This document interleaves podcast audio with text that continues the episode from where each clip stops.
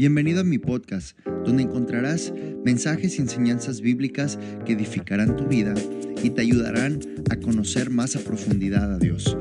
Soy el pastor Héctor Daniel Rodríguez del Centro Evangelístico Antioquía y te invito a escuchar este episodio en nuestro podcast. Comenzamos. Hebreos capítulo 11, versículo 6. Pero sin fe es imposible que sin fe es imposible agradar a Dios, porque es necesario que el que se acerca a Dios crea que le hay y que es galardonador de los que le buscan. Estaba, estaba escuchando el mensaje que predicó el pastor Héctor hace dos miércoles acerca de creer que Dios existe. Amén. ¿Se acuerdan? Los que estuvieron aquí, que es necesario que para que podamos acercarnos a Dios tenemos que creer que Él existe. Si no, no tiene sentido acercársele. Pero mientras escuchaba el sermón también Dios me dio algunas cosas y las empecé a notar un poco, pero ya después a fondo me metí a leer y escuchar otra vez el mensaje en la casa y como muchas de las veces no encontramos el por qué, aunque creemos tener fe o hacemos las cosas con fe, por qué no suceden las cosas en nuestra vida. O sea, por qué a veces nos acercamos creyendo que le hay, pero no suceden las cosas, aunque utilizamos nuestra fe. Y muchas de las veces eh, tiene que ver en que nuestra fe es desviada. Nuestra fe arranca cuando lo pedimos, pero no permanece mientras lo esperamos. Nuestra fe empieza o, o sale cuando pedimos, pero no permanece mientras llega lo que pedimos.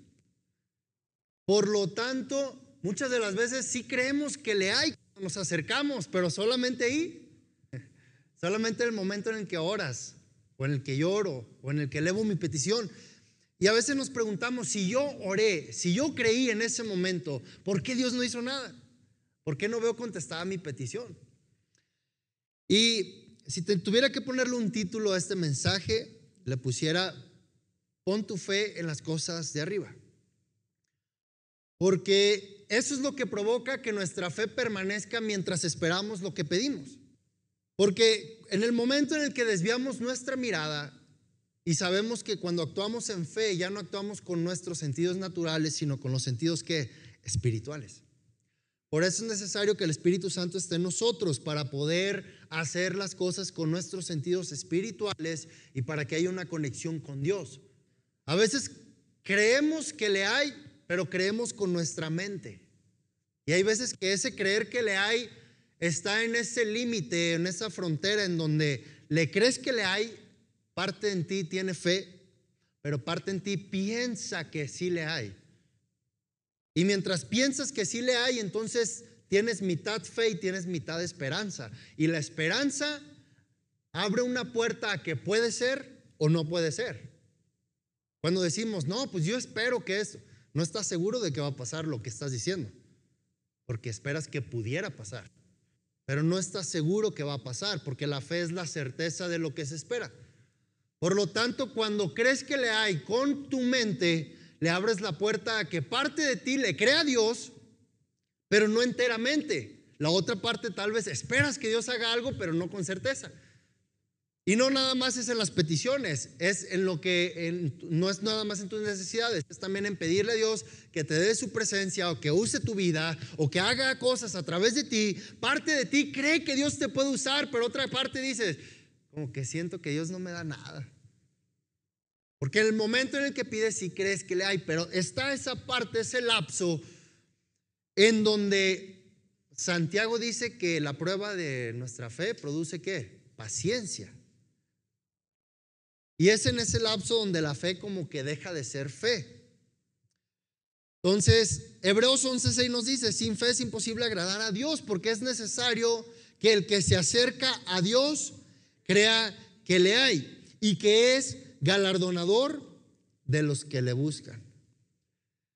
y vamos a ver varios versículos en el que vamos a tratar de encontrar la clave del cómo es que desde el momento en el que yo tengo fe, creo que le hay y sigo creyendo hasta el momento en el que ya se convierte en galardonador, porque le busqué. Hebreos 11:6 nos dice eso. Ahora, Hebreos 12:1, vamos ahí. Dice, por tanto, nosotros también, teniendo en derredor nuestro tan grande nube de testigos, despojémonos de todo peso y del pecado que nos asedia y corramos con paciencia la carrera que tenemos por delante, puestos los ojos en Jesús, el autor y consumador de la fe, el cual por el gozo puesto delante de él sufrió la cruz, menospreciando el oprobio, y se sentó a la diestra del trono de Dios. Toda la parte final del capítulo 11 nos describe cómo los hombres que le creyeron que le había, que era galardonador de ellos mismos, que le buscaban, hicieron cosas que nadie más podía hacer porque hicieron las cosas con fe. Por lo tanto, cada vez que tú y yo actuamos en fe, se supone que debemos de hacer o recibir cosas que nadie más puede hacer a menos que también tenga tu fe o la fe de la palabra de Dios. Se supone que cuando tú le crees a Dios y le buscas, lo que tú le pidas, lo que tú recibas o lo que tú hagas por fe, se supone que debe de ser algo que nadie más pueda hacer sin fe. Por eso los relatos de estos hombres en el capítulo 11 fueron cosas que nadie más hizo más que ellos. Porque la fe, el creerle a Dios, creyendo que era galardonador, que les iba a recompensar, y aún ahí en el relato de Moisés, la Biblia dice que él veía como mirando al invisible, pero le creía. Como no viendo nada, pero le creía que ahí estaba. Y por eso hicieron cosas extraordinarias. ¿Por qué? Porque fue la fe. Entonces, cada vez que hacemos cosas extraordinarias, cosas que nuestra habilidad no puede, creyendo, entonces sí fue de fe. Pero si lo hicimos con cosas de nuestra habilidad, que nuestros recursos puedan alcanzar, entonces no fue tanta fe. Por eso existen los milagros, por eso hay señales, por eso hay prodigios, porque eso no se hace al menos que haya fe de por medio. No hay nadie sin fe que pueda producir un milagro, una transformación, que son cosas extraordinarias. Amén. Ok, entonces, corramos, dice al último el versículo 1, leímos, corramos con paciencia la carrera que tenemos por delante. ¿Por qué con paciencia? Entonces, básicamente nos está diciendo, corramos con fe, sigamos caminando con fe la carrera que tenemos por delante. Puestos los ojos en Jesús. O sea, tenemos que caminar en fe la carrera que nos queda por delante mirando a Jesús. Mirando a Jesús. No podemos caminar el camino que Dios nos pide si no volteamos a verlo a Él. ¿Por qué? Porque Él es el camino. Es como un delantero. lleva el balón, lleva el balón. Se no puede meter gol si no ve a la portería. Tiene una meta, un atleta está viendo hacia adelante, no puede ir saludando a la gente y corriendo. A menos que sea Usain Bolt, ¿verdad? Y ya que estés llegando. Pero hay un objetivo en el hecho de que estés mirando a la meta. ¿Por qué? Ya leímos entonces ahí adelante, en este versículo se engloban muchas cosas. Corramos con paciencia la carrera, corramos con fe la carrera, el camino que tenemos por delante, corramos con fe el camino que es Jesucristo, que tenemos hacia adelante. Y más adelante dice, porque Él es el autor y consumador de la fe. Él es el principio y Él es el final. Mientras tú caminas el camino que es Jesucristo, Él mismo es el final del camino. Y como Él es el principio, el transcurso y el final del camino, Él sigue siendo la fe en todo el camino. Y necesitas caminar en fe para ser compatible en su caminar. Que el Espíritu se une al Espíritu. Entonces, entendemos, corremos ese camino con fe porque el camino es Jesucristo. Y como Él es el autor y consumador, la carrera hasta el final, puesto los ojos, estoy viendo al final de mi carrera, Porque al final de la carrera es Jesús. Por eso estoy puesto los ojos en quién. Porque Él es mi meta. Él es mi objetivo. Corramos con paciencia, puesto los ojos en Jesús, el autor y consumador de la fe.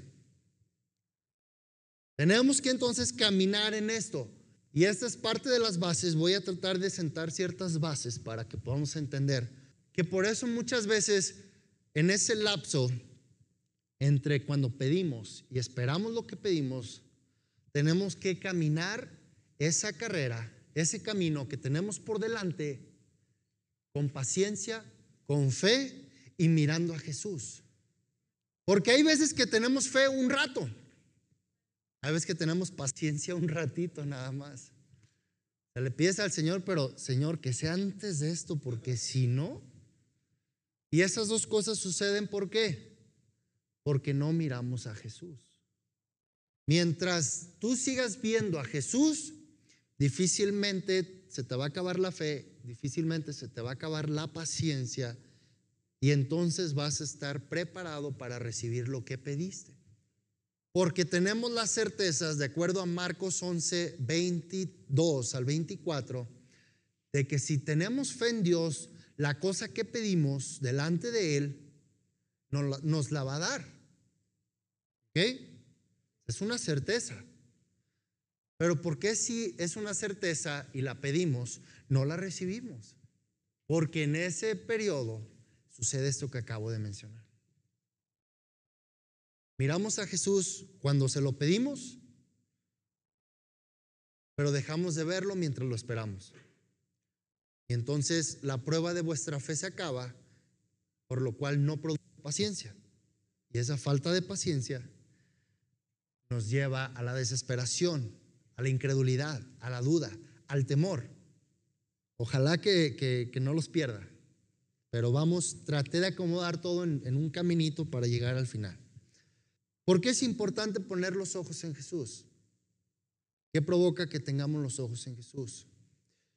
Es importante que, entendamos que como hijos de Dios, la oración modelo que Jesucristo dijo en Mateo 6, versículo 9 y 10, dice, vosotros pues oraréis así, Padre nuestro que estás en los cielos, santificado sea tu nombre, venga tu reino, hágase tu voluntad como en el cielo, así también en la tierra. Ah, venga tu reino, hágase tu voluntad como en el cielo, así también en la tierra. ¿Por qué Jesucristo declaró esa oración? Por las palabras que Jesucristo declara y por todo lo que vemos después. Dice, venga tu reino, aunque el reino de los cielos ya se había acercado, porque él representaba el reino de los cielos. Pero él siempre decía, venga tu reino. Y luego, hágase tu voluntad como en el cielo, así también en la tierra. ¿Por qué? Porque necesitamos que lo del cielo llegue a la tierra para que la fe pueda producir lo que tú crees que pueda hacer. Si no logramos hacer descender el poder de Dios, la manifestación de Dios aquí a la tierra a través de nuestra fe, no vamos a poder ver nada manifestado aquí en la tierra que sea a través de la fe. Por eso mientras esperamos lo que pedimos, de repente se acaba la fe. O por eso lo que pedimos no se manifiesta. ¿Por qué? Porque no permitimos que el cielo venga a la tierra. Porque no permitimos con nuestra búsqueda, con nuestros ojos puestos en Jesús, que lo del cielo se haga en la tierra. ¿Y qué pasa aquí? Que cuando tú le pides a Dios, Tú miras en ese momento hacia el cielo. Tú miras y, le pides a Dios y lo ves a Él y confías en Él. Pero ¿qué pasa? Que muchas de las veces, o casi la mayoría de las veces, en cuanto acabamos de pedirle al Señor, miramos al cielo y le, le creemos para que se haga la voluntad, como en el cielo, aquí en la tierra, porque haciéndose la voluntad como en el cielo, aquí en la tierra, quiere decir que todo lo que pidamos se hace, porque Dios hace todo, ya está todo hecho. En el cielo ya está todo hecho. Pero como acabamos de pedir y no tenemos los ojos puestos en el cielo, en Jesús, y volteamos a ver todos nuestros quehaceres, todas nuestras deudas, todos nuestros temores, todos nuestros conflictos, todo lo que hay alrededor, o tal vez volteaste a ver a la esposa o al esposo, a los hijos, y se te acabó la fe. Por lo tanto, la oración que elevamos en el momento en que dejamos de ver allá arriba para verlo de aquí enfrente, se acaba de cortar. Porque aunque creí que le hay, volteé a ver hacia abajo las cosas de la tierra y entonces se cortó mi fe, porque no permanecí viendo a Jesús. Y por eso digo, oré, sí oré, pero ¿por qué no sucedió nada? Porque solamente oraste. Solamente oraste y creíste en la oración, pero no es suficiente. Y en una ocasión ya les mencioné que creer, de acuerdo a la Biblia y de acuerdo a la palabra, es simplemente actuar sobre lo que la palabra dice. Yo creo, actúo bajo lo que la palabra dice. Entonces, hay una diferencia entre cuando crees cuando oras y entre cuando crees cuando debes de actuar conforme a lo que oraste. Y eso provoca que tú sigas viendo a Jesús después de que oraste. ¿Sí están aquí? Parece un trabalenguas, pero no es. Pero eso sucede y te voy a dar un ejemplo. La mujer del flujo de sangre oró y creyó antes de acercarse a Jesús. ¿Ok? Creyó y oró, pero siguió creyendo después de orar. De tal manera que se movió, actuó conforme a lo que la palabra había dicho y entonces Hubo certeza cuando tocó el borde del manto de Jesús. Esa es la diferencia, porque no vio nadie más. O sea, ella no vio quién la estaba criticando, no vio quién la estaba juzgando, no vio si la miraban feo, no vio si había una gran multitud que, que le estorbaba o le impedía llegar a Jesús. Su mirada era simplemente poder llegar a donde Jesús estaba. ¿Por qué? Porque ya había creído para orar, pero siguió creyendo para actuar bajo lo que ella creía. Y entonces ahí sí materializó la fe de tal manera de que eso abre la puerta para que tu fe sea lo que te dé lo que busques. No es Dios el que te lo va a dar. Porque ya Dios te lo dio. Cualquiera sea la cosa que busques, ya Dios lo hizo, porque en el cielo ya está todo hecho de principio a fin. Por eso Jesús cuando contestaba al último, después de una sanidad, al centurión le dijo, ve, tu fe le ha salvado al siervo. Era la fe de la persona, no era el poder de Dios. ¿Por qué? Porque el poder de Dios ya estaba entre ellos. Porque ya Jesús había orado y había dicho, hágase tu voluntad como en el cielo, aquí en la tierra. Colosenses 3.1. Dice, lo conocemos este pasaje, dice, sí, pues habéis resucitado con Cristo, buscad las cosas de dónde? De arriba, donde está Cristo, sentado a la diestra de Dios. Ahora, ¿por qué tenemos que voltear a ver las cosas del cielo? ¿Por qué? Porque Jesucristo está dónde? Arriba.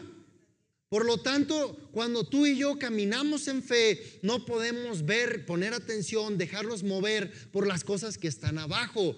Porque el autor y consumador de nuestra fe está donde? Arriba.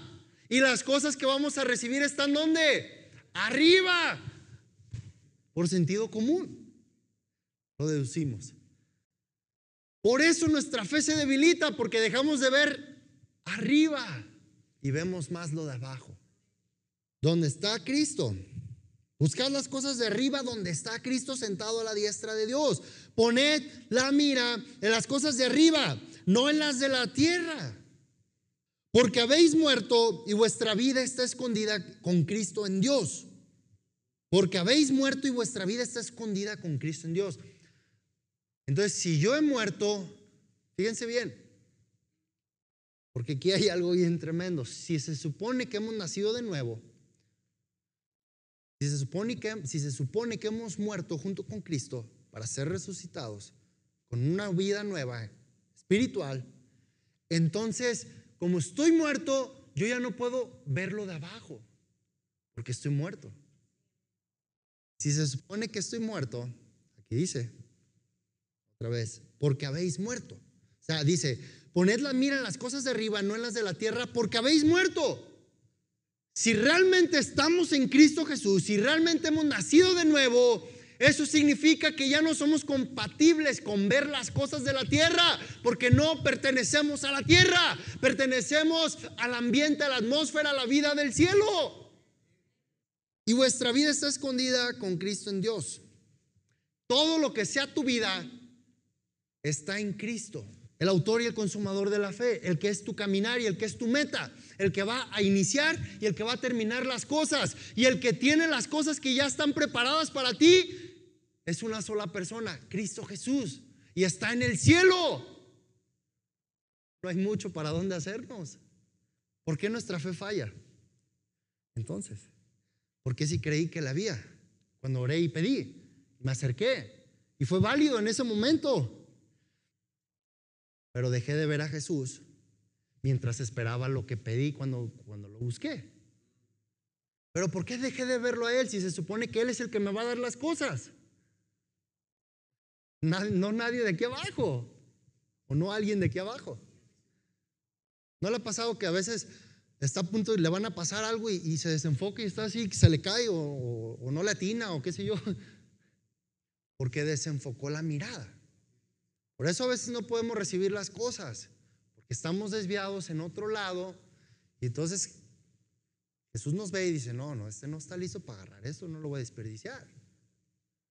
Entonces, por eso es tan esencial que creamos que le hay que es galardonador cuando le busco, pero es que Él es galardonador mientras espero lo que busqué y hasta que llegue el momento en que reciba lo que le busqué, sigo creyendo que Él es galardonador y sigo creyendo que Él le hay. ¿Por qué? Porque todo el momento estuve viéndolo a Él y caminando en su camino y creyendo su palabra y con fe que miré las cosas de arriba.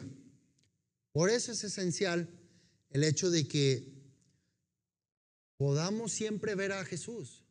Ahora, para que podamos ver siempre a Jesús, vamos a necesitar al Espíritu Santo. Eso es, obligación. O sea, no puedes ver a Jesús por ti mismo, porque entonces creíste tú, pero no creíste bajo el Espíritu Santo con fe. Porque Jesús dijo, este es el consolador al que yo les envío. Y Él es el que dejo en mi lugar. Por lo tanto, necesitamos indispensable que el Espíritu Santo esté en nosotros para que produzca fe y para que nos guíe a Jesucristo. ¿Qué le pasó a Pedro en el momento en que dejó de ver a Jesús? Se emocionó tanto que no se la creyó. Vas para abajo. Se fue. Ahora, ¿por qué indispensable? Hechos capítulo 10, versículo 38. Vamos ahí. Hechos capítulo 10, versículo 38. Vamos al 37. Vosotros sabéis lo que se divulgó por toda Judea, comenzando desde Galilea, después del bautismo que predicó Juan, cómo Dios ungió con el Espíritu Santo y con poder a Jesús de Nazaret, y cómo éste anduvo haciendo bienes y sanando a todos los oprimidos por el diablo, porque Dios estaba con él, porque Dios estaba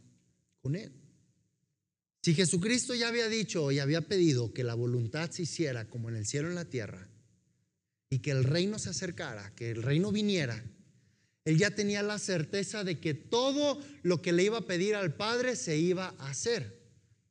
Por eso él nunca dudó en reprender a un endemoniado. Y si me voy un poco más allá, él nunca oró para hacer un milagro. Él declaró una palabra. Que nosotros a veces hacemos como un mini ritual así de pesado y nada pasa. ¿No? ¿Por qué? Porque como Jesús ya entendía que el reino ya se había acercado, que la voluntad se iba a hacer como en el cielo en la tierra, y entonces dijo, entonces voy a manifestarlo del cielo en la tierra. Él tenía la autoridad, porque ya había sido ungido. ¿Por qué necesitas al Espíritu Santo? Porque te va a dar fe y te va a ungir para hacer las cosas que necesitas hacer con fe. Y entonces las cosas que hagas van a ser cosas extraordinarias que nadie más puede hacer. Por eso muy pocos lo pudieron hacer antes que Jesús, pero no de tal grado, de tal magnitud como Jesús lo hizo. Y él entonces entendía que al momento de hablar, él sabía que iba a manifestar milagros, señales, porque ya estaban hechos en el cielo. ¿Por qué Jesucristo cada vez que oraba por un enfermo iba a traer sanidad? Porque en el cielo hay sanidad, no hay enfermedad. Si Jesucristo pidió que la voluntad del Padre se hiciera como en el cielo en la tierra, en el momento en el que Él hablara, tenía que pasarlo del cielo, sanidad. Tenía que pasarlo del cielo, liberación. Porque estaba trayendo el cielo a la tierra. Y aunque Él hacía las cosas en la tierra, su mirada estaba... Por eso Él se atrevía a hacer las cosas y Él manifestaba los milagros. ¿Por qué? Porque no es tanto que manifestaba milagros, manifestaba la sanidad. Porque en el cielo no hay milagros. En el cielo no hay milagros. En el cielo no hay ciegos, paralíticos, cojos, no hay endemoniados, no hay nada de eso. En la tierra se llaman milagros, ¿por qué? Porque son cosas que nadie puede ver, cosas que ojo no yo, ni oído, perdón, nadie vio, ni oído yo. Por lo tanto, como todos empezaron a ver cosas que jamás en la tierra se habían visto, pero que Jesucristo traía al cielo a la tierra, haciendo la voluntad del Padre a través de la palabra, creyendo en, en su Padre, porque cada vez que Él hacía algo, él sabía que estaba haciendo lo del Padre y él declaraba y decía, yo no hago las cosas por mi cuenta, sino lo que mi Padre me mandó hacer, yo hago. Porque todas las cosas que él hacía, aunque las hacía en la tierra, las hacía conectado con el cielo. Entonces Jesucristo lo traía, ¿por qué? Porque nadie había percibido y sentido las cosas, nadie había estado expuesto a las cosas del cielo tanto como cuando Jesús vino. Por eso son milagros. Pero para quien vive en el reino, para quien vive gobernado por lo que Dios y su palabra dice, para nosotros ya no es un milagro, es algo normal. Porque lo normal no es tanto el milagro, es que la sanidad. Tú crees en Dios, se supone que debes de estar sano. Supone que debes de recibir sanidad. Ahora hay un tema ahí muy fuerte, pero después se los predico. Porque, porque hay varias corrientes que a lo mejor Dios no te quiere sanar, una maldición, pero yo tengo tres teorías ahí que después se las voy a compartir. Entonces Jesús manifestaba lo del cielo en la tierra, que producía milagros, porque era un ambiente invadiendo otro ambiente, pero conectado siempre con el cielo.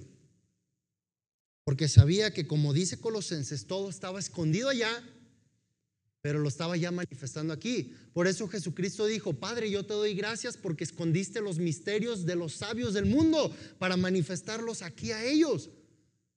Estaban en el cielo, pero tenía que venir alguien a traerlos, a importarlos. Marcos capítulo 9 y versículo 1 dice, también les dijo, de cierto os digo, que hay algunos de los que están aquí que no gustarán la muerte hasta que hayan visto el reino de Dios venido con poder. Él estaba hablando de que aunque el reino de los cielos ya se había acercado, aunque ya había manifestación del poder de Dios en la tierra, solamente él lo tenía, porque él todavía no delegaba la autoridad. Pero ya estaba hablando acerca de sus discípulos que iban a convertirse en apóstoles y de los 70 que iban a ser enviados después, diciendo, va a haber algunos aquí que no van a morir sin antes ver que el reino de los cielos les llegue a ellos en persona y manifiesten lo que yo estoy manifestando. ¿Qué quiere decir eso? Que entonces tú y yo, que se supone que hemos recibido el Espíritu Santo, lo hemos recibido por fe, porque solamente por fe se recibe, y que hemos creído en Dios, que caminamos en su palabra, entonces no podemos irnos de esta tierra sin que podamos ver el reino de Dios manifestado en nosotros. O sea, si caminas en la palabra, si crees en la palabra, si tu fe, si tú caminas en la tierra conectado con el cielo, es difícil que te vayas de esta tierra sin que el reino de los cielos no sea derramado en tu vida y lo manifiestes hacia los demás. Por eso Colosenses dice despojándonos de todo peso y del pecado, porque eso hace que entonces el reino de los cielos no se acerque a nuestras vidas. Por eso no manifestamos poder, por eso no manifestamos milagros, porque tal vez hay un peso, hay un pecado en nosotros. Manifestamos lo indispensable, pero no hay poder no hay unción, no hay milagros. Porque Colosenses nos dice, tienes que despojarte del peso y del pecado para que entonces puedas recibir lo del autor y el consumador de la fe. De acuerdo a Hebreos 12, 1 y 2. Tal vez horas, pero hay un peso por ahí eh, escondido. No hablo de dinero. Hay un pecado por ahí que estamos cargando todavía. Por eso el reino de los cielos no se ha acercado a nosotros. Jesucristo no tenía pecado. Jesucristo no tenía pecado, por eso el reino de los cielos se manifestó a través de él. Ahora, ve la gran diferencia de lo que Jesús fue y de lo que nosotros somos. Mientras que Jesús, fíjate bien, mientras que Jesús no tenía pecado, pero el reino de los cielos se había acercado a través de él, él podía cargar con los pecados de toda la humanidad. Por eso él podía dar salvación, porque él no había pecado personalmente, pero el reino de los cielos en él permitió que él pudiera cargar los pecados de todos los demás. Él permitió que todas las enfermedades puedan ser echadas sobre de él, aunque él nunca estuvo enfermo. Todas las cadenas que rompió fueron echadas sobre de él, aunque nunca estuvo atado. Al contrario, se llevó cautiva a la cautividad. ¿Por qué no podemos llevar salvación a alguien más? Porque el reino de los cielos nos ha acercado a nosotros. Y por eso la Biblia dice que si ves a alguien hacer el mal y no le adviertes, puede que la sangre de esa persona caiga sobre ti. Pero si le adviertes, entonces ya estás libre. Porque el reino de los cielos sobre ti, manifestado, sí puede provocar que alguien más atienda a tu reprensión, atienda tu mensaje, pueda ser convertido por lo que le prediques. Pero si no, por eso no nos atrevemos a reprenderlo, a llamarle la atención, a evangelizar. Pero Jesucristo estuvo dispuesto a cargarlo de todos, porque él sabía que el reino de los cielos estaba en él. Jesucristo siempre lo demostró.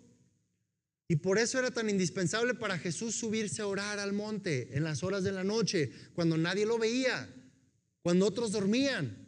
Él se subía, ¿por qué? Porque él sabía que su conexión dependía del cielo, de lo que el Padre dijera. No había nada que pudiera él hacer sin que Dios le dijera. Y yo siempre he creído que cuando la Biblia se refiere a las horas de altas horas de la noche, él estaba en la madrugada orando en el monte.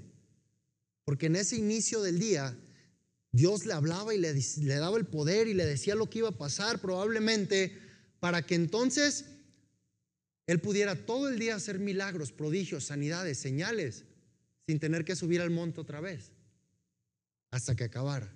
Es decir, Jesucristo subía al monte a orar para recargarse de todo lo que iba a pasar en el día, de tal manera que no necesitaba otra vez meterse a su aposento a lo secreto para decir, como que ya me siento un poco descargado, dejar. No, él estaba listo para hacer todo lo que iba a suceder en el día. Por eso tú y yo debemos de prepararnos. Por eso debemos de buscar las cosas de arriba. Por eso tenemos que tener puesta la fe. Porque si Jesús hubiera desconectado en algún momento del cielo, probablemente alguna, una que otra sanidad no hubiera sucedido. Porque tal vez las cosas de la tierra lo pudieron haber distraído, pero no. ¿Qué pasó con Jairo? Cuando fue a pedirle a Jesús para que orara por su hija, Jairo sí se distrajo. Porque él sí vio lo de la tierra. Por un momento dejó de ver a Jesús. Mientras estaba con Jesús en cuanto llegó y, estaba ahí en la presencia de Jesús, se sentía seguro y dijo, no hombre, ahorita Jesús va a llegar a mi casa y todo va a estar... Pero se atraviesa la mujer del flujo de sangre y Jairo cree que Jesús se, distrajo, lo que le llevó a una distracción a él. Pero Jesús ya sabía lo que hacía. Porque la sanidad no tiene caducidad. Lo que Jesús iba a hacer lo podía hacer 10 horas antes, 10 horas después o en ese momento, porque la sanidad iba a estar presente, manifestarse en cualquier momento. Lo único que hacía falta para que se manifestara la fe de alguien más. Por eso cuando llegó a la casa de Jairo le dijo, saca a todos los demás y no, no, no dejes entrar a nadie. Vente tú, porque tú sí eres el de la fe. Los aquellos ya dijeron que está muerta, pero no, está dormida. Porque cuando vemos lo de la tierra, los demás nos van a, decir cosas que no son reales, aunque estén sucediendo. estás viendo cosas que están pasando, pero esa no es tu realidad, porque no eres de aquí. Dios tiene el control de las cosas. Dios mueve cosas en los aires, en los espíritus, empieza a mover cosas. Y aunque tú crees que estás viendo la verdad, en realidad no sabes ni idea de la verdad que está pasando. Porque la fe te hace ver la verdad, la, mera neta, como dicen por ahí. Por eso Jairo tuvo que hacer eso. Que el problema es de que si Jairo fallaba, entonces ya no podía haber sanidad para su hija. Porque el que estaba sembrando la fe para la sanidad no era la niña, es más, no era ni la mamá. Era Jairo. Por eso nadie más importaba, ni la mamá, no, saca todos, nada más quédate tú. ¿Por qué? Porque Jesús no podía hacerlo solo, necesitaba de la fe de alguien. Por eso tenemos que mantener la fe cuando le pedimos, cuando creemos que le hay, mientras esperamos y hasta el momento que llegue. Porque Él en todo el proceso va a seguir necesitando que tú tengas fe para que lo manifieste en tu vida.